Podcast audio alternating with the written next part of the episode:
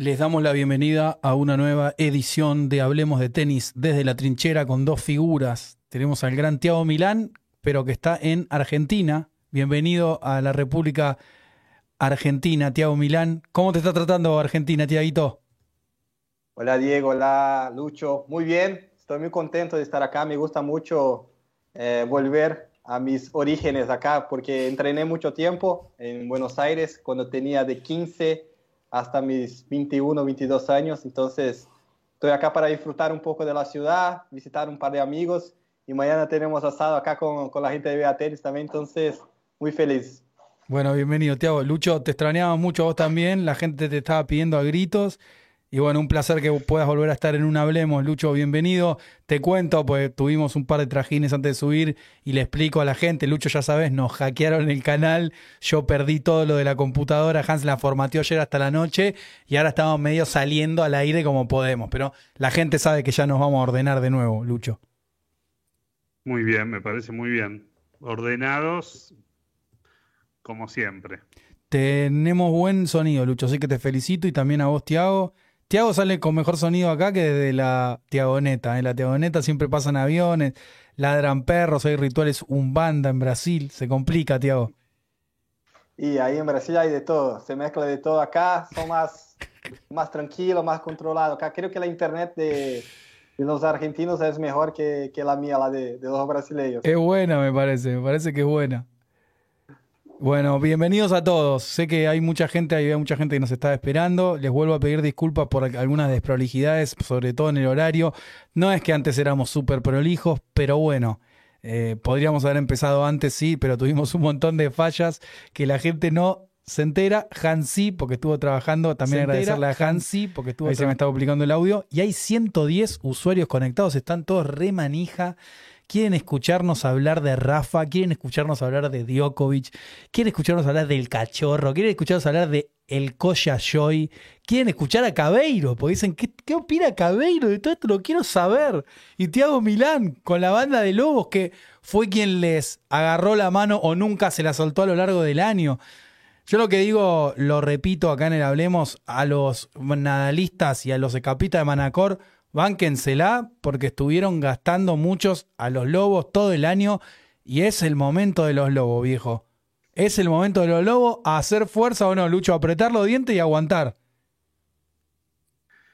A ver, yo creo que, que Djokovic necesita una reivindicación en, en, este torneo. O sea, que le vendría bien para un fin de año muy deslucido para el tenis, ¿no? Eh, me parece que un Djokovic campeón, falta mucho todavía para eso, pero un Djokovic campeón, por más de que no esté Alcaraz, que parece un número uno prácticamente olvidado, ¿no? Para un máster, porque nadie lo extraña Alcaraz en este máster. Es una cosa increíble. Más allá de que es un máster poco atractivo, ¿no? Sí, yo le digo a la gente, porque hay muchos que me están diciendo Colorado la tiraron afuera con Rudd, con Klappenbach. Eh, bueno, yo la tiré recontra afuera con Nadal.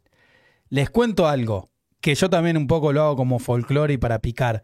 Cuando decimos pronósticos, hacemos análisis del futuro, ya nos lo dijo Salatino, es imposible adivinar todo, y más en tenis. Entonces, entiendan que nosotros intentamos también ponerle folclore y a mí me gusta que me gasten, que me digan Colorado, ¿cómo vas a tirar la de Rafa? Pues ni yo la entiendo por cómo la tiré, pero la tiré y me la tengo que bancar. Pero un poco lo hacemos Ahí viene una donación de Francisco Penalba. Espero que el bot la lea. Voy a rezar un Padre Nuestro que estás en los cielos o algo porque realmente no sé si la va a leer el bot porque ahora cada cosa nueva que hacemos o en realidad que veníamos haciendo rezamos para que suceda de una manera correcta. Le decía, si no lo lee, te prometo, Francisco, que Hans se va a encargar de que lo lea. Les digo, es yo también antes de cada torneo y antes de cada certamen pienso, porque no soy tan idiota como parezco, y digo, che, tiro el pronóstico no. Y digo, y lo tiro porque también parte del folclore del tenis y del periodismo es un poco jugar con esas cosas, ¿o no, Teo? Si no, sería todo un embole. Imagínense, bueno, para mí, este torneo lo gana Djokovic, no me importa el cachorro, no me importa Rafa, eh, todos callados, listo, damos al uno, sale campeón, el 2 llega a la final, el 3 y no hay folclore. Y cuando el Colorado tiró la de Rafa, se prendieron todos. Y bueno, y yo la tiré y no me salió. Me tengo que hacer cargo. La sentí, no lo dije con la cabeza, lo dije con el corazón. Tenía ganas, creo que Rafa se merece un, unas ATP Finals. Ahí está Joy, que está descontrolado en los comentarios. Y creo que si no es este año, no va a ser nunca más. Tiago, ¿qué opinas de Rafa y de los Lobos? Y mira, sobre el video que Atención, atención. Francisco Penalba nos donó. Grande Lucho, el tipo que más sabe de tenis en Argentina. Mi secta está creciendo, ¿eh? mi secta está creciendo a pasos agigantados. Estoy, tengo miedo que esto se descontrole. Espero ser un buen líder de este grupo. ¿Cuál es, cuál es el, cómo se llama el grupo que, que lidera Lucho? ¿Hay un nombre? Todavía no, no, tiene, no tiene nombre porque es una secta de carácter como democrático. Entonces, voy a, ahora cuando vuelva a Buenos Aires voy a juntarme con mis fieles y vamos a, a tratar de, de, darle forma a esto. Lucho, ¿te gusta la iglesia cabeirista?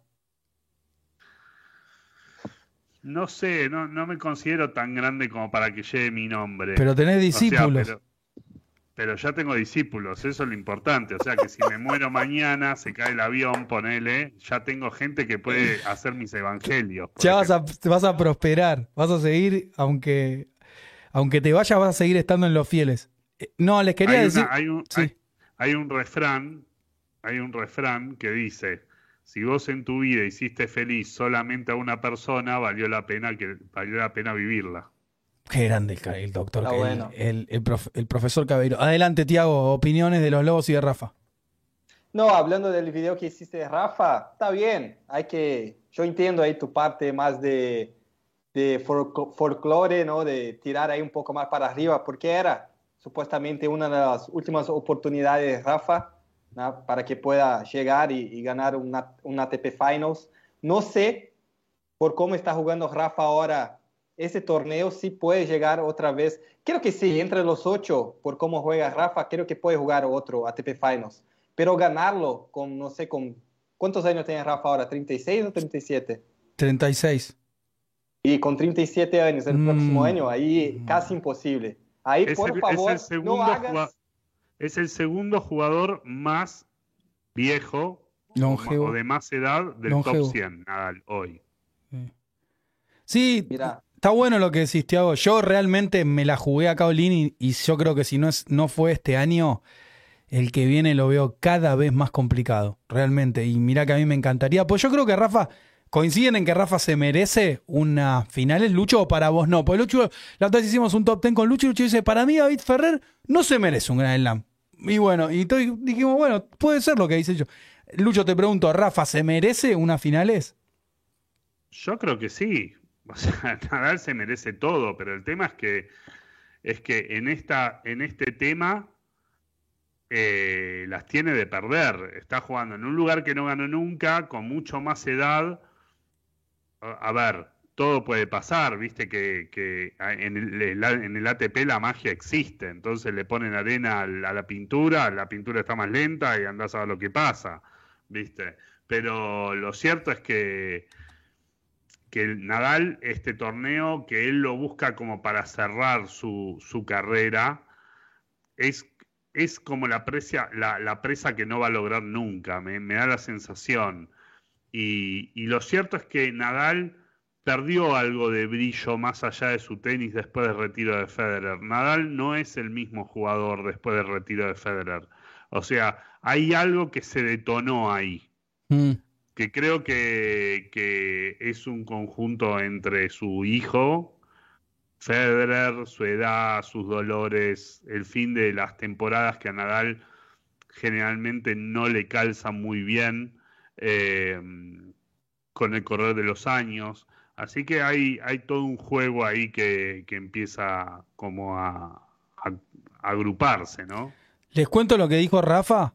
No se me ha olvidado jugar al tenis o cómo ser fuerte mentalmente. Lo que necesito es recuperar la confianza para estar al nivel que quiero estar. Número uno. Número dos. No sé si volveré a alcanzar ese nivel. De lo que no tengo dudas es que voy a morir para eso. Mañana empieza mi 2023. Es buenísima la frase. Realmente es, es, es las palabras de un campeón. Me pongo a llorar, Cabeiro. Es, un, es el concepto de levantarse, ¿no? O sea, de, de que cuando caes te levantás y seguís. Yo creo que Nadal todavía tiene una tiene una, una, una mil vuelta, ¿no? Es una segunda vuelta para darle al tenis algo grande de nuevo. Pedirle que gane un Masters, realmente con un Master que independientemente de los jugadores es un torneo absolutamente deslucido, porque no tiene magia. O sea, los cambios de sede hicieron que el Master de la WTA y del ATP sea un torneo exhibición. Realmente mm. parece eso. Entonces, me da la sensación de que, de que no, no, no, no, no, es, no es necesario pedirle eso a Nadal. O sea, creo que viene por ahí. ahora a esta Altura, ¿no? A esta altura ya no es necesario más. Claro, ahora sí se pondría lindo ver a un tipo injustamente excluido como Djokovic y ganar y ponerle un poco el moño a un año donde las tuvo todas, ¿no? Sí, yo, yo igual, a, ver, abordaría este tema de la siguiente manera. Para terminar con Nadal, Tiago, Lucho, y después nos metemos en Nole, que está bueno, buenísimo lo que dice Lucho. Pero saquemos a Nole y después vamos con el tema de las injusticias, lo que pensamos que no jugó y demás. Vamos al año de Rafa sin tener en cuenta a Djokovic. O tengámoslo en cuenta en Roland Garros porque Rafa le gana en Roland Garros. ¿Ok? Entonces, yo estoy recaliente por cómo jugó Rafa en este torneo y ya incluso en vivo dije fue un papelón porque uno es impulsivo, pasional y demás. Ahora, los lobos tienen sed de venganza y los entiendo, pero Tiago, Nadal hizo un año increíble, increíble para él, para nosotros. Nadie se esperaba este año de Nadal, nadie. Lo que yo digo es, nosotros estamos re manija porque vivimos el presente y estamos prendidos con las finals. Pero no nos tenemos que olvidar de la perspectiva y mirar todo el año. O sea, el año de Nadal fue impresionante. Ganó Australia, ganó Roland Garros, ganó Melbourne, ganó Acapulco, llegó a la final de Indian Wells. Fue un año raro, fue súper raro. Fue extraño, recontra extraño. No estaba Djokovic, no estaba Djokovic. Pero aún así, como decía recién Tiago y como decía Caballero, con 36 años, Nadal demostró que con el corazón en la mano pudo llegar al 22, casi 23, como dice Joy, y sorprendernos a todos, incluso hasta su equipo. Hay que reconocerlo. ¿Estás de acuerdo, Lucho, en eso? Sí, totalmente. Ahí hablan ahí un poco de los comentarios de los panqueques. A ver, la gente que escucha entienda que que para una persona que puede estar un poquito más adentro del tenis que una persona que nos está escuchando, no dejan de ser tipos que le pegan una pelota. Eh, eh, eh, por eso yo lo veo desde ese, desde ese lado. O sea, a ver, me parece impresionante Nadal, Djokovic, pero yo no soy ni fan ni de Nadal ni de Djokovic ni les pediría un autógrafo, ¿me entendés? O sea, ni, me interesa. Los, los admiro como jugadores y trato de analizar el contexto general. Son cosas que pasan. A veces uno tiene una buena racha. Nadal tuvo un gran primer semestre del año, o semestre, ¿no? Sí, un gran primer semestre y después pasó la de siempre, un poco acarreado por una lesión de un tipo que es el segundo tipo más grande del top 100 y que juega mucho más que todos los otros jugadores. O sea, que con lo cual, en cantidad de partidos, no en cantidad de torneos, pero sí en cantidad de partidos. Entonces, es lógico que se haya quedado sin nafta al final. Totalmente. Tiago, lógico. Tiago, ¿coincidís? lo que dijo Lucho, eh, sí, fue un gran año lo que dijiste, Diego, porque por primera vez en su carrera ganó Australia y ganó Roland Garros, nunca lo había hecho, y lo hizo ahora con 36 años. Entonces, Solo ese dato ya, ya nos dice que fue un año increíble.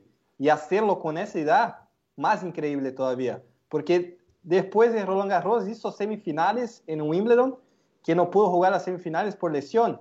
Entonces, seguramente iba a jugar con Kyrgios ahí, tenía chance de llegar a una final y una final Nole con Rafa también sería increíble en Wimbledon, si está Rafa al 100%, ¿no? Sería una, una tensión increíble. Entonces, el año de Rafa fue para mí el mejor año de todos los tenistas. obviamente Alcaraz fue el número uno, pero si tengo que elegir un año, mira, el mejor año de un tenista 2022 eh, para mí fue el de Rafa, porque ganó los torneos más importantes, llegó lejos, obviamente no terminó de la mejor manera por todo lo que dijo Lucho, ¿no? Porque ya llegó un poco más cargado y cansado. Y también tuvo otra lesión, tuvo dos lesiones, ¿no? Antes de Roland Garros, ahí en Indian Wells, ¿no? En la costilla, y después también en, en Wimbledon en el abdomen. Entonces, dos lesiones y ganó todos estos títulos. Increíble el año de, Rafa. Sí, y también que la gente entienda, pues yo ahí veo que está Sigrid remanija y como yo me cansé de decir este año, los Lobos merecen su revancha porque este año fueron desplazados, eh, para mí en muchos casos injustamente, y se perdieron de ver a su ídolo, pero como decía Lucho, tengamos en cuenta toda la comunidad, que esto no es un Nadal Djokovic tenis, esto es tenis, una... No, mentira, esto es tenis internacional. Entonces, yo lo que quiero es, quise hacer es, saquemos un segundo a Djokovic de lado y ahora nos vamos a hablar y nos vamos a meter con Djokovic y hablemos de Nadal. Nadal tuvo un añazo contra todo el resto de los jugadores más jóvenes, muchos años más jóvenes, contra los emergentes, contra Medvedev, que era, digamos, a principio de año era como, uh, campeón del US Open, campeón de las finales. Y Rafa resucitó, si se quiere, o sin jugar su mejor tenis pudo imponerse. Dicho esto, para que se entienda, que esto no es una riña, un ring en donde vienen todos con el cuchillo los lobos y todos con el cuchillo los toros, aunque muchas veces lo arengamos nosotros porque es un poco de folclore, pero me parecía importante destacar esto de Rafa para no perder perspectiva, ¿está bien? Que quede claro. Y, muchos ahí están diciendo, tío, viste, no, porque se nota que Diego es fanático. y yo le digo, realmente, chicos, ya creo que ya los que están en la comunidad me sacaron la ficha. Ya me conocen, ya saben cómo soy. Y los que me conocen realmente ya saben que no soy fanático de Nadal. O sea, si ustedes creen que yo soy fanático de Nadal, se están confundiendo. Puede ser que lo banque un poco más. No, por, eh, ahí, por ahí hay una, hay una, hay una falsa ficción. Claro de que, de que el tenis es como el fútbol. Claro. ¿Me entendés? O sea, a ver, a vos te puede gustar un jugador más que a otro. A mí en este, con los jugadores actuales no me pasa mucho. O sea, la verdad que me da casi lo mismo. Por ahí con otros sí, porque o porque son argentinos o porque pero lo cierto es que uno a mí nunca me pasó que no quiero que gane el otro porque le va a ganar más al que un poco más me gustaba antes, ¿me entendés? Eso es muy futbolístico. Pero, pero igual, Lucho, lo respetamos. Lo yo lo que digo, lo respetamos. No, es que cada uno siente el deporte como lo quiere sentir, pero es, eso no, no, no se da ni en el tenis ni desde adentro del tenis, que es súper competitivo. Claro, pero yo lo que le digo, sí, pero yo lo que le digo a la gente como Sigrid, que Sigrid tiene la mejor y nos recontra banca y está siempre, lo que le digo es, como Sigrid es fanática de Djokovic, si yo digo algo en contra de Djokovic, Sigrid va a sentir que yo a Djokovic lo ataco, ¿entendés? Y cuando lo defiendo a Djokovic, Sigrid va a decir, es verdad lo que dice Diego. Porque Sigrid, por poner un caso, nunca va a hablar mal de Djokovic. ¿Se entiende? Porque ella es fanática de Djokovic. Lo mismo va a hacer Joy con Nadal. Si yo digo algo bueno, de ahí, ahí, ahí hay un tema de inteligencia también, de que uno puede tener una. O sea, esto es como, ¿viste cuando sos chiquito y decís que quiero ser como sea grande y decís quiero ser piloto de la NASA? Bueno, esto es lo mismo. O sea, cuando vos empezás a ver tenis, lo más probable es que veas a Djokovic, a Nadal, a Federer, a Alcaraz, a no sé qué, y es lo primero que agarrás, digamos. Ahora, si vos sos fanático de Djokovic o de Nadal y está buenísimo, o sea, yo eso no lo critico, pero lo que te digo es, convivís con Nadal todo el día, vas a ver que vas a ser menos fanático de Djokovic. Porque convivís con Nadal todo el día. Tu realidad te hace tener otro tipo de pensamiento. Bueno, esto pasa. Entonces,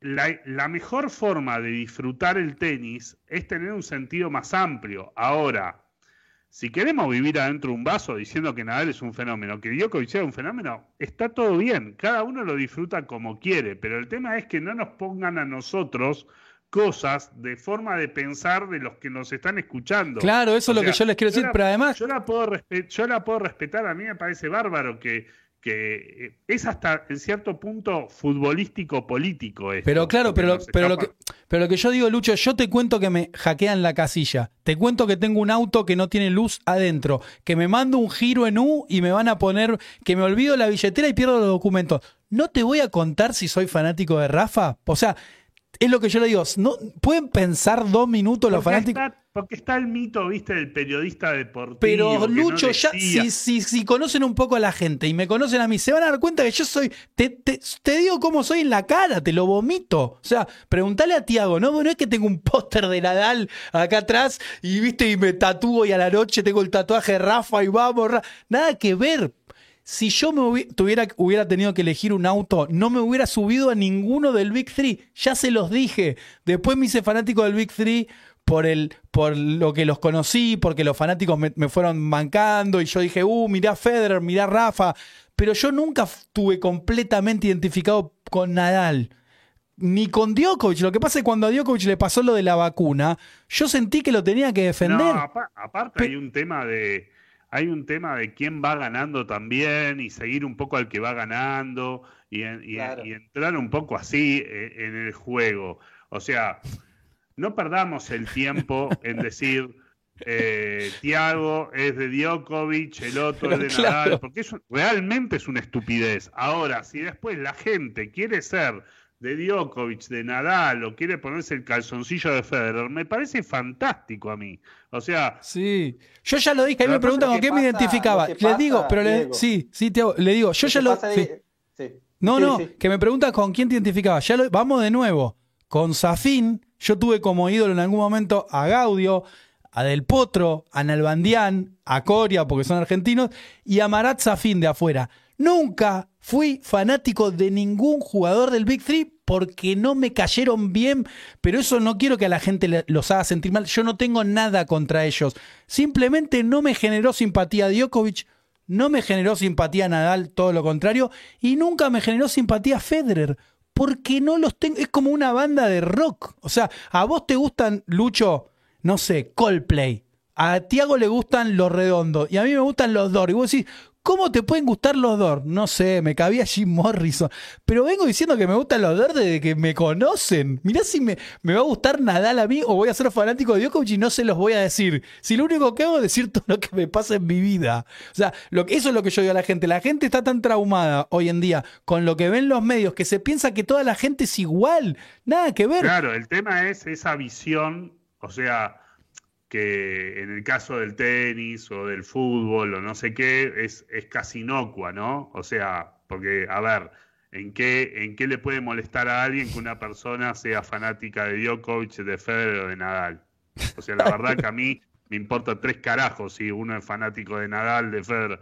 Ahora, cuando esa visión pasa a otro tipo de ámbito, es peligrosa porque vos no asumís ningún tipo de crítica, ¿me entendés? O sea, yo puedo agarrar y decirte que puedo ver a cualquier jugador que me gusta y criticarlo. Eh, ¿Me entendés? O sea, no, no es una, esto no es un dogma. O sea, como no es un dogma para mal, tampoco es un dogma para bien. O sea, Sí, hay un, hay un usuario que se llama eh, abogado de Sigrid. es parte del folclore, nos cagamos de risa. Y a mí no me molesta que Sigrid me picante con lo de Nadal, pues yo me cago de risa. Yo los, si es para que ustedes se diviertan, voy adelante, pero simplemente digo, yo creo que tenemos que cuidar a la gente que muchos ahí nos ponían cuando recuperamos el canal después del hackeo del Lucho, que nos bancan porque somos genuinos. Creo, Tiago, que lo que más banca a la gente nosotros es que somos nosotros mismos. Si Cabero te dice que es fanático de Sabatini, es fanático de Sabatini. No es que es fanático de Djokovic y, está haciendo toda una estrategia para que vos creas que no. yo, yo, a mí me pasa particularmente, no sé si es interesante para la gente, que yo no soy fanático de nadie. Bueno, pero fuiste fanático de Agassi. No, yo disfruto de Agassi, disfruto de Sabatini en una medida un poquito más que puedo disfrutar de Djokovic o de Federer. Claro, yo estoy en, la línea de Lucho también. Yo disfruto. ¿Me entendés? Pero, a ver, lo que yo les digo es, esto sí es una misión para nosotros, por lo menos para mí, o sea que yo enseño tenis, ¿no? El tenis no es solamente pegarle la pelota, el tenis tiene una forma de pensar, tiene una forma de vivir, O sea, la gente que juega al tenis de chico tiene una forma de vivir que va más o menos cambiando con el tiempo, pero que se mantiene con el tiempo. O sea, yo no enseño a mis alumnos a ser hinchas de fútbol, porque si no jugarían al fútbol. Yo les enseño a ser gente de tenis.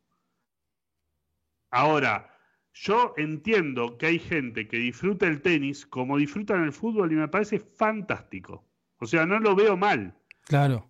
No, sí, eh, tiene un poco de onda, tiene rock and roll. A mí me recabe el. Joy me recabe, Joy con el gorrucho fanático de Nadal. A mí me encanta, me hace cagar de risa. Y Sigrid, fanática de Djokovic, me encanta. Vos decís, mirá, una mujer en Argentina que es fanática de Djokovic, buenísimo. Yo me cago de risa. Pero creo que está bueno que Sigrid diga que es fanática de Djokovic, que Joy diga que es fanático de Nadal y que nosotros podamos decir lo que realmente somos, pues si no, es como que nos perdemos. A mí me encantaría decir, sí, no, estoy re mal porque Rafa.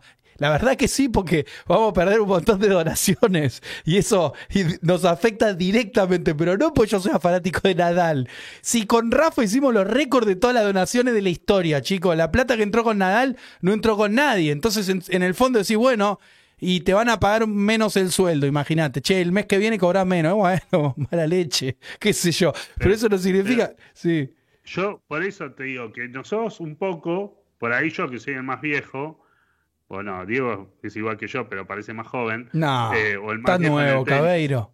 Eh, un poco tenemos la obligación de dar este mensaje, ¿me entendés? O sea, ¿sabes con qué pasaba lo mismo? Cuando hablaban de Chile, los jugadores de Chile y los jugadores de Argentina. ¿Cuántas veces nosotros le dijimos a la gente que los jugadores de Chile han ayudado a los jugadores argentinos como ningún, ninguno en el mundo? Sí. O sea, ahora, si vos querés creer que el chileno es un hijo de puta, y créelo, flaco. Ahora, lo que yo te estoy diciendo es que los jugadores de Chile y los jugadores argentinos están mucho más unidos de lo que todo el mundo cree, hasta en una historia casi primaria del tenis. Entonces, nosotros tenemos el deber de decirlo, por lo menos yo tengo el deber de decirlo. Después cada uno, si quiere agarrar un cuchillo y agarrarlo y esperarlo en el 6 a nadar y pegarle un cuchillazo, yo no tengo la culpa. por, favor, o sea, por favor, ¿qué querés que haga? o sea, locos hay en todos lados, o cada uno lo sentirá como quiera, pero... Y además yo quiero ser justo. Yo, eh, Tiago, vos querías decir algo.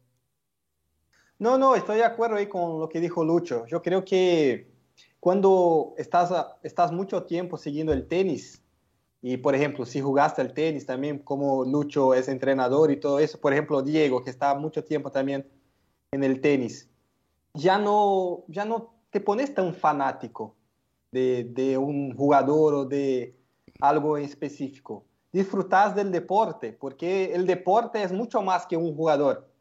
Entonces te fijas en, en cosas y te pones feliz cuando ves cosas distintas, por ejemplo, jugadas distintas o momentos muy muy grandes de cualquier jugador. Por ejemplo, ganó un Grand Slam Carlitos, su primero. Eso es emocionante. Yo no soy fan de Carlitos, pero quiero estar ahí, quiero vivir ese momento porque es algo único. Y no es porque soy fanático de uno que no puedo celebrar o, disfrutar del, del, título de otro jugador. Entonces, eh, está bueno que, que, que pasemos este tipo de mensaje también para la gente. Sí, bueno, ahí llegó el momento de poner la foto de Novak Djokovic se terminó el preludio y, me pone muy contento. Hoy no jugó Djokovic, pero los Lobos lo sienten como una victoria. Eh, la derrota de Rafa, porque bueno, eh, Rafa se quedó afuera de la Copa de Maestros, las finales ATP, y como que la figura de Djokovic indefectiblemente es, como que aparece ahí en el horizonte, y hoy hablaban, y che, viste que hay un montón de especulaciones, entonces dicen, che, eh, reguló Djokovic contra Sisipas. O sea, tiene guardado el ancho de espada en la mochila y el de basto y en realidad está jugando a ver qué onda y empezó, empezó con los juegos mentales porque ya Rafa no está. ¿Escapó Rafa? ¿Los escapistas de Manacor existen realmente? ¿Otra vez Rafa no se va a enfrentar con Nole en un torneo? ¿Es todo un mito? ¿Lo están inventando? Bueno, todo ese folclore a mí me encanta y es parte de esto, pero entendamos que lo hacemos un poco para divertirnos y para dar disparadores. Hoy hablé con el Peque, Lucho, en la Embajada de Estados Unidos, fuimos a una eh, hermosa, nos invitaron, realmente un lindo gesto, estaba Gaby eh, y yo me pasa como dice Lucho, cuando estás cerca de Gaby es, algo muy raro, ¿viste lo que te pasa? Eh, nosotros teníamos, le podíamos hacer unas preguntas, pero justo fuimos a buscar el micrófono y como que a mí no me gusta molestarla. Y Gaby nos dijo, bueno, y yo le hice una pregunta y después le iba a decir de Cabeiro, pero había un montón de gente mirando y como que estaban los de América y no dio, no estaba el Viste, no había intimidad, Lucho, para decirle, y preferí no preguntarle más. Me contestó una cosa re bien acerca del mural que hicieron. Hicieron un mural en la Embajada de Estados Unidos en Argentina con Gaby, Serena Williams y está el Peque también, el, el artista Martín Rom. Un chico. Tadelpo también, ¿no? Tadelpo y Agassi, pero ellos están en el otro mural. Ah, el embajador de Estados Unidos me cayó muy bien, un tipo muy simpático, muy humano, realmente se acercó a hablarnos, a agradecernos por haber ido y estaba muy manija con el tenis, al Peque lo bancaban a full, estaba toda la familia del Peque, el Peque es un genio, me vino a saludar, viste Lucho, a hablar como hablamos con ustedes. Y justamente les quería contar eso, que en un momento yo le digo a propósito a, Diego, igual eso es lo que a mí agradezco también, que creo que con con los años Lucho nos ganamos ese lugar. El hecho de, bueno, Lucho igual es entrenador, pero el hecho de yo poder estar hablando con Diego y que Diego me responda una conversación de tenis en el mismo nivel de respeto, ¿se entiende? Diego mm, respeta lo que yo digo, no es que se, pues yo me doy cuenta y entonces yo le digo, Diego, eh, ¿cómo ves a la nueva generación, Musetti, a propósito? Y Diego me dice, Diego, te digo la verdad, el que me impresionó más fue Run. Me dice, yo con Run entrené, creo que en Miami me dijo, o en Australia, no sé dónde. El tipo terminó destruido después de entrenar conmigo, pero yo hablé con mi equipo y le dije, si a este flaco se le alinean tres patitos, sonamos. Dice, porque la pelota de Run va muy rápido, dice Diego, muy rápido.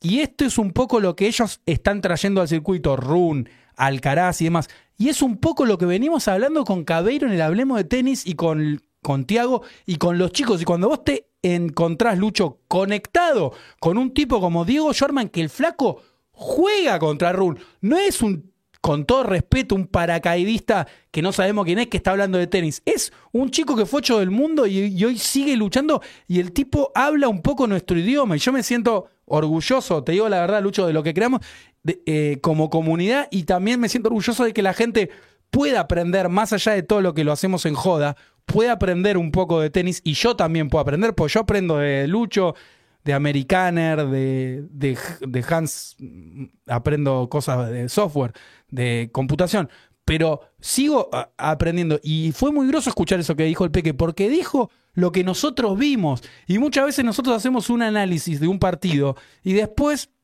Rafa, Djokovic o quien sea, hablan un poco de lo mismo, entonces dices, bueno, no les estamos vendiendo humo.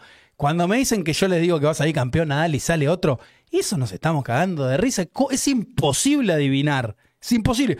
Pero cuando hacemos un análisis de un partido técnico o les decimos lo que vemos, realmente creo que la gente empezó a entender que nosotros también les podemos decir cosas impresionantes. Bueno, volviendo a esto, yo le digo al Peque, en la nota le digo, Diego, yo el otro día vi un video en donde estaba Run entrenando con Djokovic y me, daba la sensación de que Run lo estaba cagando a palos, dicho mal y pronto. Y es un poco lo que Diego me confirmó, ¿viste, Lucho? Entonces vos decís, qué groso que nosotros, estando acá como virtual del, terrorismo, lleguemos a una conclusión de un chico que realmente está insertado y está jugando con ellos, al tenis.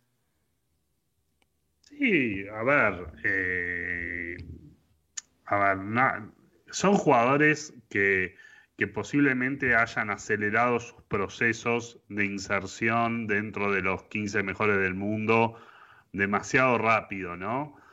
Pero lo cierto es que nadie se sorprende que Run iba a ser o lo que es o lo que va a ser.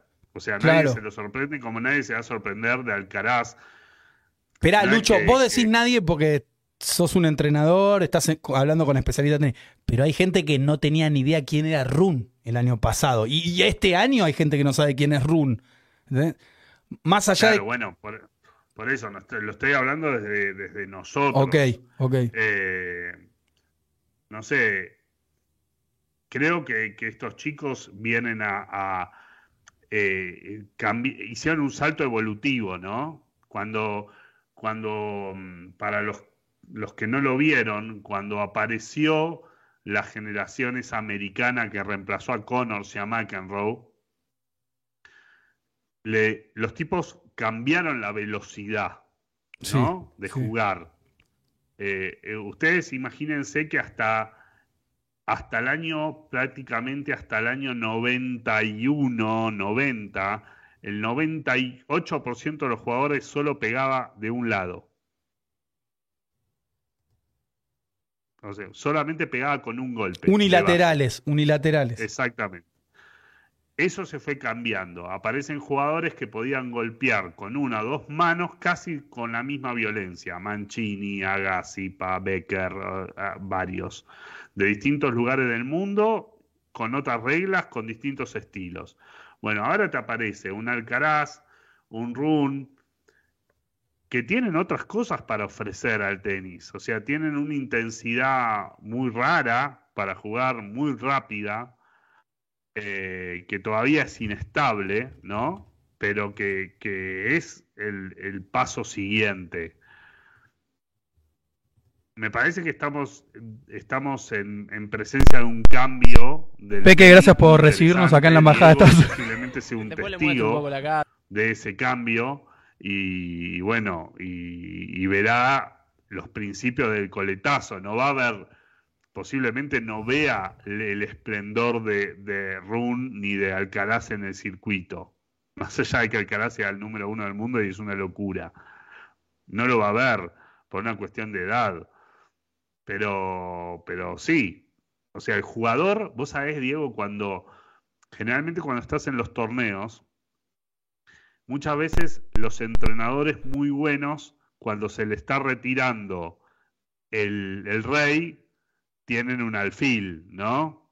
O sea, em, así pasó con Murray, así pasó con Djokovic, que lo paseaban por todos los torneos jugando sets con jugadores cuando ellos todavía a veces no habían ni ganado un future. Y cuando los jugadores salían de entrenar, en los pasillos ya se empezaba a hablar mm. de cómo jugaba Murray o cómo jugaba Djokovic. Murray era un, junior muy conocido, pero Djokovic no era un junior tan conocido. Pero cuando los tipos tenían esa sensación de lo que te está diciendo Diego, de la sensación del contacto de la pelota con tu raqueta, y vos decís, ah, la puta, este pibe, ¿eh? Ojo, ¿eh? A veces te equivocás y a veces la pegás. Pero lo cierto es que, el jugador tiene como, como, esa, como esa aproximación más certera, ¿no? De que va a ser bueno o no se dan cuenta que en la misma bola. Mira, acá voy a ver si puedo poner, espero este Hans para darme apoyo porque no nos está saliendo todo el tiempo, pero quiero ver si lo pueden escuchar a Diego y poner esa parte solita a Tiago y después volvemos y le voy a hacer una pregunta. Peque, gracias por recibirnos acá en la embajada de Estados Unidos. Después le muestro un poco la casa, toda la cocina, lo que quieran, pues lo veo comiendo. está saliendo. El niño, el niño, mucha comida. No para de morfar el niño. El niño agarra todo, van pasando con la bandejita y se toca que sí. Bueno, Peque, ¿qué significa para vos verte ahí en, el, en un mural? Y es espectacular que, me hayan... Ese rinconcito nosotros no estamos que Hans, nosotros no lo estamos escuchando, ¿cómo es eso? Eh, el embajador y su familia son enfermos del tenis, fanáticos del tenis. Ahí me escuchan a mí por lo menos. Y desde que llegaron acá, que creo que ya van dos años, más o menos un año y medio, eh, formamos bueno, una si entra Hans por ahí me puede ayudar. No sé por qué no, no, estamos escuchando el audio. Yo les quiero mostrar una. Ahí Hans. Entrené algunos días acá, de hecho, en, Hans te va a ayudar. cancha. Que, que, yo ni sabía que existía. Hans te va a ayudar. la verdad que es espectacular. Y bueno, a través del bueno, les cuento que un poco representar eh, valores a través del deporte. Vi ahí una nota que hiciste creo que en Urbana Play, en donde decías que bueno, que tuviste un momentos bastante especiales este año.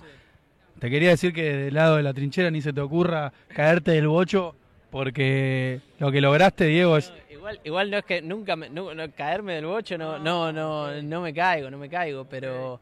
Eh, pero sí, hay momentos en los que, como le pasa a cualquiera, te despertás con menos ganas de, de, ir a hacer el trabajo que llevas todos los días y bueno, eh, cuando, cuando no encontrás esa motivación todos los días, cuesta todo un poquito más y uno tiene eh, más, miedos de hacerlo, de hacerlo bien y, no importa, de hacerlo Hans, mal. No te preocupes. También se vuelve todo muy rutinario. Por ahí es algo del banana. no te preocupes. Eh, eh, con, la gente que, que, uno viaja, que uno está, entonces tenés que volver a encontrar las motivaciones y, bueno, creo que es bueno ahora el parate, la pretemporada. Porque está intentando arreglarlo. Sentarte con tu equipo de trabajo y decir, bueno, ¿cómo, encontramos de vuelta esas motivaciones para, eh. para, que el día a día sea, sea mucho más fresco y mucho mejor para competir mejor? Y, y esa es, eh, es la idea de. No te preocupes, Hans, no te preocupes. ¿Sentís adentro tuyo que hay peque para me avisan, un rato más? Hans, ¿me podés avisar si.? Sí, nunca, igual dije. Ah, lo puedo poner en YouTube. De chiquito digo que no, no me imagino no, jugando los 35 en adelante. Eh, sino que prefiero hacerlo lo mejor pero posible a mí se y hasta me donde realmente Lucho decirle a Hans que me avise cuando habla de Room para que lo escuche la gente. Y me encanta lo que estoy yendo a hacer. Es que Así que hasta que Por eso Hans me tiene que avisar. Va a estar. Yo soy muy exigente conmigo mismo y también me encanta entrenar, me encanta Hans, avísame cuando hable de Room. Eh, Yo estoy escuchándolo acá conmigo, digamos, con Dale, la me avísame cuando hable de Room. si hago todo ese esfuerzo me gusta ver, ver el resultado. Así que por suerte lo veo hace rato el resultado, como decís vos. Eh, pero bueno, a veces también eso te lleva a ser mucho más exigente con vos mismo y no ves todo lo bueno de, lo bueno que va pasando. De los chicos que están ahora, eh, Musetti, Rune, Alcaraz, ¿quién es el que más te llama la atención? Y mirá, Rune habíamos entrenado en Miami este año en marzo. Yo terminé de entrenar, él murió en el entrenamiento, murió. A la hora no podía más. De hecho, va a Miami y se queda duro de la espalda. Ahora empieza a hablar de Rune. Y nosotros dijimos, che, boludo, este cuando se le junten dos patitos, mejore un poco el físico juega otra, que es lo que está pasando un poco y que también es parte de la adaptación que yo tengo que hacer para el año que viene.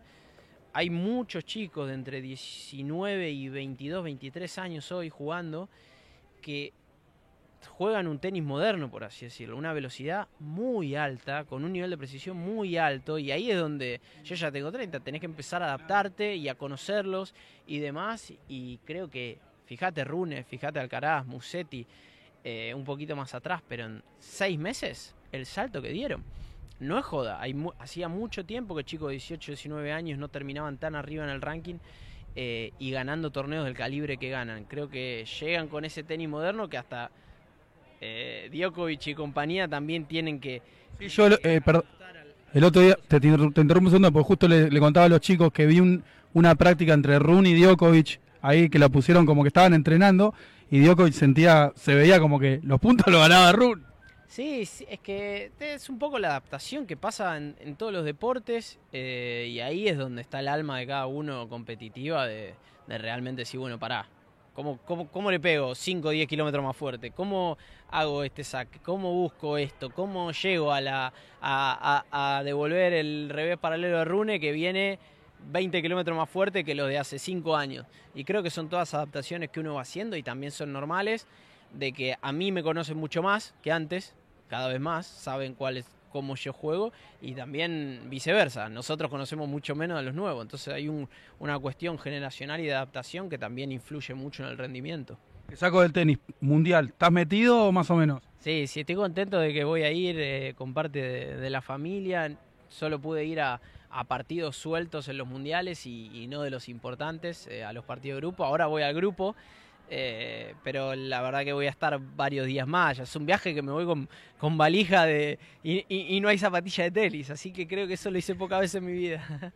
¿Estás arriba de la escaloneta o más o menos? Sí. ¿Confías? No. No, ¿cómo voy a confiar? No, no desde el cuerpo técnico, de ya ver el, veo la foto del cuerpo técnico y ya me representa todo lo que, lo que, lo que, lo que siento que está bien. Escuchar hablar a Aymar, hoy Scaloni también, cómo habla eh, a medida que fue tomando la experiencia, eh, el perfil bajo de Samuel Ayala, es el, el, argentino en sí creo que no toma dimensión de lo bien representado que estamos en un montón de, de cosas y creo que eso va mucho más allá del resultado y ojalá que el resultado no afecte eh, en mucha gente lo que hoy siente, que muchas veces el resultado termina así. Bueno, perdón, interrumpo, pero tenemos... con, con Cabeiro le agradezco a Lucho y a Tiago que no escucharon nada, porque no estamos escuchando nada. Nosotros nos escuchamos a nosotros, pero no escuchamos lo que están escuchando ustedes, entonces es muy difícil. Pero calculo que habló Tiago entonces de, de Run ya pasó esa parte. Habló de Run y también estaba hablando ahí de la escaloneta. Ah, buenísimo, buenísimo. Hans, no, ni te preocupes, no toques nada, Hans, ahora no te preocupes nada porque ya no lo voy a poner más, después lo, arreglamos tranquilo. Bueno, eh, la pregunta que le quería hacer a Cabeiro y a, usted y a vos, Tiago, y a, y a los comentaristas es, lo que estamos viendo de Rafa, ¿es realmente el final de la carrera de Rafa? O sea, ya Run, Alcaraz y demás están empezando a destripar al Big Three o todavía Djokovic, el avión de Russell ya habíamos dicho que venían los tres aviones así el Big Three, arriba Djokovic, acá Rafa y Federer, bueno, el de Federer uh, empezó a caer, ya lo vimos el año pasado y les avisamos, Federer se va a pique, se fue a pique. El avión de Rafa, ¿cómo está? Y el de Djokovic, esa sería la pregunta. Responde Tiago y después Cabeiro. Dale, quería hablar de eso justamente. Para mí, el avión de Rafa eh, aterriza diciembre 2022, 2023 o Roland Garros 2023. Para mí no juega 2024. Eh, Para mí el próximo año es el último de Rafa. Por todo eso que estamos hablando, para mí no tiene nivel y no tiene físico para aguantar a estos jóvenes como Rum, como Alcaraz. Y veo a Djokovic ahí arrengando a los Lobos veo a Djokovic con dos, tres años más. ¿Tres? Yo creo que Djokovic, yo creo que Djokovic sí puede eh, jugar a un nivel para quizás en algún gran slam le gane a, estos jóvenes todavía. A Rafa no le veo. A Rafa le veo como última chance Roland Garros 2023 y ahí no creo que, que pueda hacer algo más contra los jóvenes. Lucho, yo lo dije alguna vez con la dinastía de los Mapo, de los Leones, que le, decía que eran cinco o seis hermanos machos que eran los más fuertes de la historia y nadie los podía vencer, y en algún momento cayeron. Entonces, lo que dice Tiago y lo que te pregunto a vos, Lucho, Djokovic y Rafa, por más experiencia que tengan, en algún momento van a caer porque la fuerza que tiene Run, o sea, ya es inaudito lo que están logrando. Que con 35 años, que con nosotros decíamos, Agassi tiene 35 años, Lucho Van Djokovic tiene 35. Ya y está intacto. Y parece que vuela, pero Run tiene 19. O sea, tiene 16 años menos, más aproximadamente. Es una locura, Lucho. Uh, ahora se nos... Lucho está muteado, está muteado. Nada más, no te, asustes. Yo no creo que Djokovic esté intacto, tampoco, como lo ven todos. Me parece que Djokovic los partidos que pierde, los pierde porque tuvo un partido duro anterior. Eh, y es un tipo que, que, demanda estar muy fresco de piernas para poder jugar, porque así como, como él puede, en cierto punto, puede ocultar sus, sus problemas, lo cierto es que cuando él tiene esa sensación, lo vimos en US Open, o sea, cuando él tiene esa sensación de, de fatiga, su, su, su tenis apaga de una forma muy silenciosa no es como otros jugadores que cometen muchos errores o que parecen ausentes. O sea, Djokovic es un tipo que, que hasta pasa inadvertido también cuando pierde por score y por sensación. Y lo cierto es que me acuerdo de ese partido con Zverev en el US Open, que después creo que termina jugando con Medvedev una final que él pierde. Eh, y bueno, y, y con Rull le pasó lo mismo. Él venía de un partido muy duro anterior no, no sé si me equivoco, pero creo que era así. Con Tsitsipas, sí. Claro, entonces esas cosas, viste, empiezan a, repercutir en los jugadores grandes. O sea, más allá de que uno lo vea bien, y yo concuerdo con Tiago que, que Djokovic tiene un par de años más y Nadal, me parece que después de Roland Garros planta la bandera. Eh, mm, yo ese es mi panorama también. Yo creo que Nadal jugará hasta Roland Garros, lo gane o no. Si lo ganaría sería un final espectacular. Y Djokovic tiene otro desafío que es ganarle a los buenos. Nadal, su desafío es mantenerse sano. Djokovic, su desafío es ganarle a los jugadores, eh, a los jugadores jóvenes, ¿no? O sea que los dos coinciden que ambos aviones empezaron a. Tiago no, para mí, Tiago, te excitas con tres años más de Djokovic. Yo te banco. Pero me parece que no llega. Eh. Yo, porque además ellos no están. Djokovic no creo que esté. O sea, Federer se retira porque no puede caminar más. Pero Federer. A, no le, a Federer no le causó ninguna gracia no, no llegar a cuarto de final, no sé, o a semifinal de Roland Garros, o no llegar a la semifinal de Wimbledon. ¿Se entiende? Ellos están para grandes ligas, no te van a ir a jugar un torneo para perder. Por eso te digo que hay que ver Djokovic, que no se lo empiecen a comer los jóvenes leones, porque Djokovic no te va a jugar tres años más, Tiago, si pierde, ¿eh? No te va a jugar tres años más. Estás muteado, Estoy de acuerdo. depende del, del resultado. Por ejemplo, si empieza a jugar los Grand Slam y, pierde en semifinales con Rune, pierde en semifinales con Alcaraz, no llega más a finales, eso sí va a cortar la carrera de, de Nole. Pero, por ejemplo, si gana, por ejemplo, ahora que va a jugar el Australian Open, ya está no asegurado. Si gana el Australia, es un envión más para que continúe jugando por más tiempo. Y para mí tiene nivel para, para ganar Grand Slams. Porque, por ejemplo, hago una comparación. El último título Grand Slam de, de Alcaraz ahí, en US Open. La final con Rudd, a cuatro sets, no fue un gran nivel de, de Carlitos y tampoco de Rudd. Si era Djokovic contra Carlitos, para mí lo ganaba Djokovic esa final, porque no estaba a su 100% tampoco Carlitos. Entonces para mí le sobra todavía para ganar, ganar un par de Grand Slam. Pero ¿por qué, ¿por qué pierde con Run Djokovic, Tiago? Y porque pierde con Run porque jugó mejor en ese día. Run, está bien. Eh, o como podría perder con Federer o con Murray o con Rafa. Claro. Se lo mereció. ¿Cómo puede perder una final también con Alcaraz y con los otros jóvenes? Fíjense cómo el tenis está tan planificado de antemano que Alcaraz hoy es el número uno del mundo y no tiene línea de, de indumentaria propia dentro de Nike.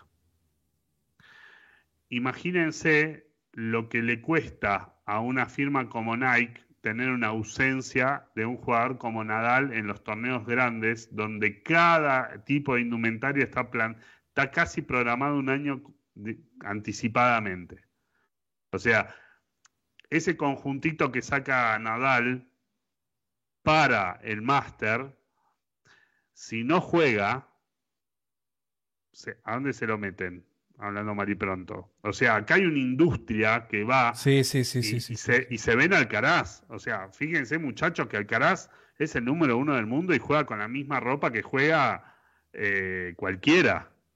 O sea, no alcanzan a desarrollarlo todavía porque se les, se les se le, se le transformó los papeles, se le aceleraron los papeles. Sí. ¿no? Lucho, ¿y te acordás que vos hablaste de algo que me gustó mucho, que es cambiar la piel? Y a mí se me ocurrió algo, porque como siempre te digo que te escucho atentamente. Yo creo que Rafa está cambiando pieles, pero está cambiando pieles mirando para abajo, no para arriba. Porque uno a veces dice, yo quiero cambiar la piel para ser mejor. En el caso de Rafa ya está cambiando pieles para no ser peor. ¿Se entiende? Porque ya la edad no le permite hacer lo que él quiera con el físico. Entonces él se tiene que empezar a adaptar y a ver qué torneo juega, creo yo, contra quién se va a enfrentar para hacer rendir ese descenso del avión, que estoy de acuerdo que el de Rafa ya empezó, de la mejor manera posible. Roger se estroló. Roger se quedó sin motor por no aterrizar bien. Federer se quedó sin motor, plantó en el aire plantó motor en el aire y tuvo que hacer aterrizaje de emergencia y chocó en la Labor Cup Federer. Lo de Federer fue un, un accidente, porque Federer, como siempre dijo Lucho, decimos, no se debería haber retirado así. ¿Se entiende? Federer se tenía que retirar ganando Wimbledon. No, no se iba a retirar jugando la Labor Cup dobles con Rafa. Bueno, Rafa ahora tiene que pensar cómo va a aterrizar el avión. Él está dispuesto a seguir luchando, lo dijo hoy, va a ir por más. Listo. Pero ojo porque el tiempo sigue hacia adelante y cada vez van a venir los leones jóvenes con más impulso. Entonces espero que el avión de Rafa no choque, porque tampoco es fácil aterrizar un avión de esos. Eh, Tiago, vos lo sabés, tiene mucha historia atrás. Sí, y eso lo que dijiste fue una buena, una buena forma de, de explicar, sí. Y Rafa, no sé si tampoco le preocupa eso, porque Rafa piensa mucho día a día y piensa mucho en lo que puede hacer en el próximo torneo. No sé si, le preocupa, eh, le pregunta a Lucho, ¿le preocupa cómo va a terminar su carrera? Por ejemplo, si pierde en segunda ronda de Roland Garros y no puede jugar más, ¿le preocuparía eso? ¿Es algo que está pensando quizás para su final de carrera o no? ¿Va a jugar a todo a ver si gana? No, yo creo que Nadal tiene todo absolutamente planificado. Todo planificado. La tiene, la tiene demasiado clara. Hasta planificó su hijo. Con eso te digo todo. O sea, le llega en el momento donde no lo distrae, donde le puede dedicar tiempo. Es, es hasta un tiempista para eso, me da la sensación. Que pueda ganar Roland Garros y decir, señores, Yo la que no entiendo, Lucho, yo la que no entiendo, Tiago, es por qué viene Rafa acá a las, exhibiciones. Rafa cobra, Rafa cobra 2 millones de dólares por exhibición, o sea, se va a llevar 10 millones de dólares por venir a, Latinoamérica, a Sudamérica. es dato, es dato, eh. Diego, Diego, hay algo que mi amigo aquí de, de Brasil dijo y creo que hay sentido. Yo creo que está, está pensando en hacer negocios ya más para adelante. Viene acá a los países de Sudamérica para crecer su academia acá, para contactar con empresarios, hablar con la gente que tiene mucha, mucho dinero, inversión, para crear Rafa Nadal Academies en Argentina, en Brasil, en Ecuador, en Chile. Yo creo que viene más mucho por ese lado también. Puede ser una teoría buena, Lucho. Yo no lo entiendo. El otro día lo hablaba con, con gente también de pádel y con especialistas y decíamos, ¿qué son 10 millones de dólares para Rafa? ¿Realmente le, le sirve esa plata, Lucho? Bueno, son 10 millones de dólares. Yo creo que sí, sirven y...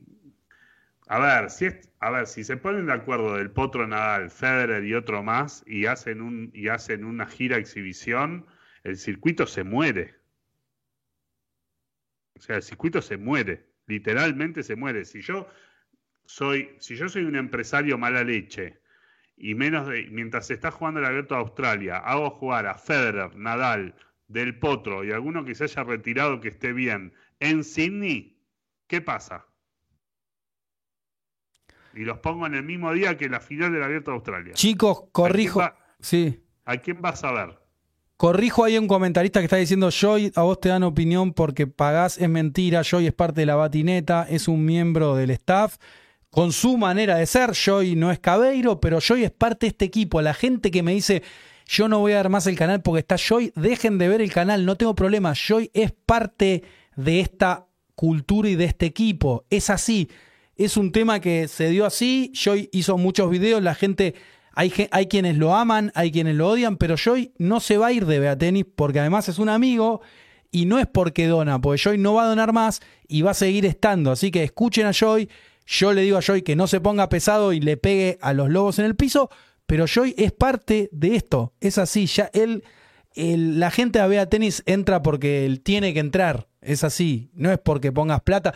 Tiago no puso un mango nunca. Ah, sí, sí, sí, no, Tiago, no, no, hay que, hay que decir. Cabeiro, Cabeiro no puso nunca un mango, pero puso sus capacidades. para sacarme un peso me tenés que hacer eso. Y ahí está. Entonces no es que tenés que pagar para entrar, simplemente se da y Joy es parte de esta banda de amigos, es parte de la batineta y es verdad que es polémico y es verdad que hay gente que le hace ruido, pero es parte del folclore. Vea tenis no sería lo mismo sin Joy, es así. Se viene el abogado de Joy, dicen. Lucho, perdón, te corté lo que habías dicho que era recopado, pero no te... Sí. No, no, me parece que viene por ahí. Yo creo que hay que disfrutar de todos los momentos de los jugadores. El momento de Nadal está llegando a su fin, es una realidad. Disfrutémoslos hasta donde se pueda. Yo el otro día hablaba con una, con una ex compañera mía de, un posgrado que tiene a sus hijos que juegan al tenis, ¿no? Y ella, con toda la ilusión del mundo, sacó la entrada para ir a ver a Nadal. Y yo decía, por supuesto que yo jamás sacaría una entrada de, de ese dinero para ver a Nadal, pero yo digo, qué bueno que puedan ver a Nadal. ¿Me entendés? O sea, qué bueno que estén todas las opciones. Después cada uno puede elegir y de eso se, a mí me parece que de eso se trata todo. Si, si, si Nadal quiere venir y cobrar 70 millones de dólares y la gente quiere pagarlo, me parece fantástico. Sí, yo prefiero que... lo gasten ahí que lo gasten en otro lado. Eh, no, no, o hasta mismo, yo la única crítica que tengo a eso es que a mí me parece que cualquier evento que consume gente de tenis debería dejar algo para el tenis. ¿Me entendés? Eso es lo único que, yo ya lo he dicho acá. Es la, es la única visión que tengo. Me parece que, que si se podría eh, sacar un porcentaje mínimo de la ganancia del evento para que podamos desarrollar una jugadora con presupuesto como Solana Sierra, me parece que es muy interesante. ¿Me entendés? Porque no te digo que el que va a ir a Nadal lo va a hacer para ayudar a un jugador X, digo Solana Sierra como X, ¿no? Puede ser cualquiera que tenga proyección. Me parece que ahí está el punto, porque la comunidad del tenis se retroalimentaría de toda la gente nueva, de la gente vieja que quiere ir a ver a Nadal, y nos ayudaría también el día de mañana a que por ahí no está Nadal, pero está Solana Sierra. ¿Entendés? Sí. Totalmente. Entonces, creo que viene por ahí un poco la mano. Bueno, Djokovic va a poder jugar en Australia. Y esto un poco también les iba a explicar por qué este año también lo banqué tanto a Djokovic, me sentí identificado, coincidimos en una ideología que no tiene por qué ser la correcta y me alegra que pueda finalmente disputar el, el abierto de Australia, un tipo que fue, que es el máximo ganador de la Open Era, Tiago, que este año para mí va a ser campeón, que para mí fue injustamente encarcelado, si se quiere, en el hotel y que fue injustamente echado porque ya estaba sorteado en el cuadro. Entonces me alegra mucho por Djokovic, me alegra mucho por los Lobos, pero sobre todo me alegra mucho por el tenis. Porque tener un baluarte como Novak Djokovic todavía no es oficial lo de Australia. No es oficial. Pero sí. ¿Cómo, cómo es eso entonces? ¿Quién, ¿Quién lo dijo? ¿De prensa? De prensa, el ministro de Inmigración del gobierno australiano dicen que ejercerá su potestad para levantar la sanción al serbio que podrá volver a su torneo predilecto en enero. Esto lo saco de punto de break, lo, escribió Diego Jiménez Rubio. El tema es así. Australia no pide vacunas, Tiago, para ingresar al país. Pero Djokovic, en teoría, no puede ingresar porque lo banearon por tres años a Djokovic. Claro. Por el, todo lo que sucedió. Entonces, según dicen, eh, Andrew Gilles, que es el ministro de Inmigración del gobierno australiano que ganó las elecciones hace unos meses, ejercerá el derecho que ostenta para levantar la sanción impuesta a Novak por la que no podría, no podía, acá hay un error en punto break, entrar al territorio australiano en tres años. Eh, no sé, muchos dicen que no digamos nada todavía para que no empiecen los dimes y diretes, los, las idas y vueltas, pero según informan hay buenos, buenos indicios de que pueda llegar a jugar Djokovic y me parece que es... Va a jugar porque cambió el gobierno. Sencillamente por eso. Y como los otros le dijeron que no, este le va a decir que sí. ¿Posta, Cabeiro? Obvio. Uno más uno, dos. Para hacer la contra nomás. Muchachos, los tengo que dejar porque me tengo que ir. Anda, Lucho, tranquilo. Dale, Lucho. Eh, nos vemos la próxima. Tranquilo, Lucho. Gracias por todo. Nos vemos. Un abrazo. Bueno, Tiago, mañana hacemos el asado y te digo, mañana vamos a tener lindos partidos. Mañana juega Novak Djokovic en el primer horario. No sé por qué, no sé si, si lo identifican esto. Hoy en el primer horario jugó, jugaron los perdedores y mañana en el primer horario van a jugar los ganadores. No sé por qué. ¿Está bien? Mañana va a jugar Djokovic Rublev, 14 horas local y 21 horas Medvedev Sisipas. ¿Está bien? Y ya hay orden de juego para el jueves, donde a las 14 va a jugar Rafa con Casper. Ya Rafa eliminado. Hay que ver si entra Run o juega Rafa. Todo y ahí, es la exhibición, otra exhibición, ¿no? Se prepara la exhibición. Qué momento para venir a Argentina para Casper, ¿eh? ¡Opa, opa! ¿Dónde sale campeón? El héroe silencioso. Y después a las 21 horas juegan Félix Aliasim, Félix Aliasim y Taylor Fritz. Esto es el jueves. A todo nada. Olin. Quien gana clasifica, ¿es así? Posta, es Olin. No importa el resultado. Es Olin. A todo nada, Tiago. Por, los, por los pelpas. por los pelpas. Por lo, no importa un set, dos set, tres set, gano y voy a semi. Pierdo y me voy a casa. Qué presión, ¿eh? Terrible. Bueno, ¿y quién? Y a mí me gustaría que pase el Félix para las semis. ¿Para vos quién gana mañana, Tiago? Y para mí gana Nole. Creo que le gana tranquilo a Rublev. Sí, jugó un partidazo Rublev con Medvedev. ¿eh? Para mí uno de los mejores partidos del año de, de Rublev. Cómo se la bancó ahí mentalmente y jugó a un gran nivel. Y viendo por cómo jugó Rublev, puede ser que le, le, le complique un poquito a, a, Djokovic. Pero para mí pasa Nole y si pasa Medvedev, yo creo que pasa el ruso también. No, no le vi bien al griego. Bueno, Tiago, ha sido un hermoso programa de una hora. Agradecemos a todos por la predisposición, por la confianza y por la fidelidad. Sigrid, te bancamos mucho, al abogado de Sigrid también y al abogado de Joy también. Como los lobos. Y recuerden que después del 23 de noviembre, cuando una vez que termine las finales, que terminen las finales, se vienen Rafa y Casper Rudd a la Argentina. Increíble. El mismo partido, como decía Tiago, que van a que podamos, vamos a poder disfrutar el jueves. ¿Van a estar cubriendo vos y, Sebas? Sí, de, traje. Todo el día, todo el día. De traje. Bien. Voy a estar acompañando acá a ustedes en el canal. Bueno, dice la gente que si se, que dice Eduardo si se puede comprar la carne, participar del ciber asado. Por ahí ponemos un vivo y que sean parte, ¿no? ¿Qué decís, Tiago? Estaría bueno eso. Poner ¿Qué te parece? Que comparten toda la mesa. hablemos de asado en vivo. Y ahí quedamos ahí con el asado, hablando. ¿Por qué no? ¿Por qué no? Mañana tenemos que pensar en eso, Diego. Mañana vas a comer carne como la gente, Tiago. No, ese cebú que hacen en Brasil. Mañana, mañana te vamos a hacer. ¿Te gusta hacer asado? No, no me gusta, nada, no, me gusta, pero, pero no cocino ah. mal. No cocino mal. Creo. Creo. Estaría bueno un asado, Vamos a ver si podemos poner cámaras y, y lo ven las ridiculeces que hace Cosima. Que la gente participe, sí. Sí, sí, sí. La gente se apunta, bueno. Un vivo, se van comiendo su asado cada uno en su casa. Esperemos que pase bien. Gracias a todos, Tiago. Gracias por estar, ¿eh? Los queremos mucho. Gracias, gracias, chicos. Nos vemos mañana. Un abrazo. Chao.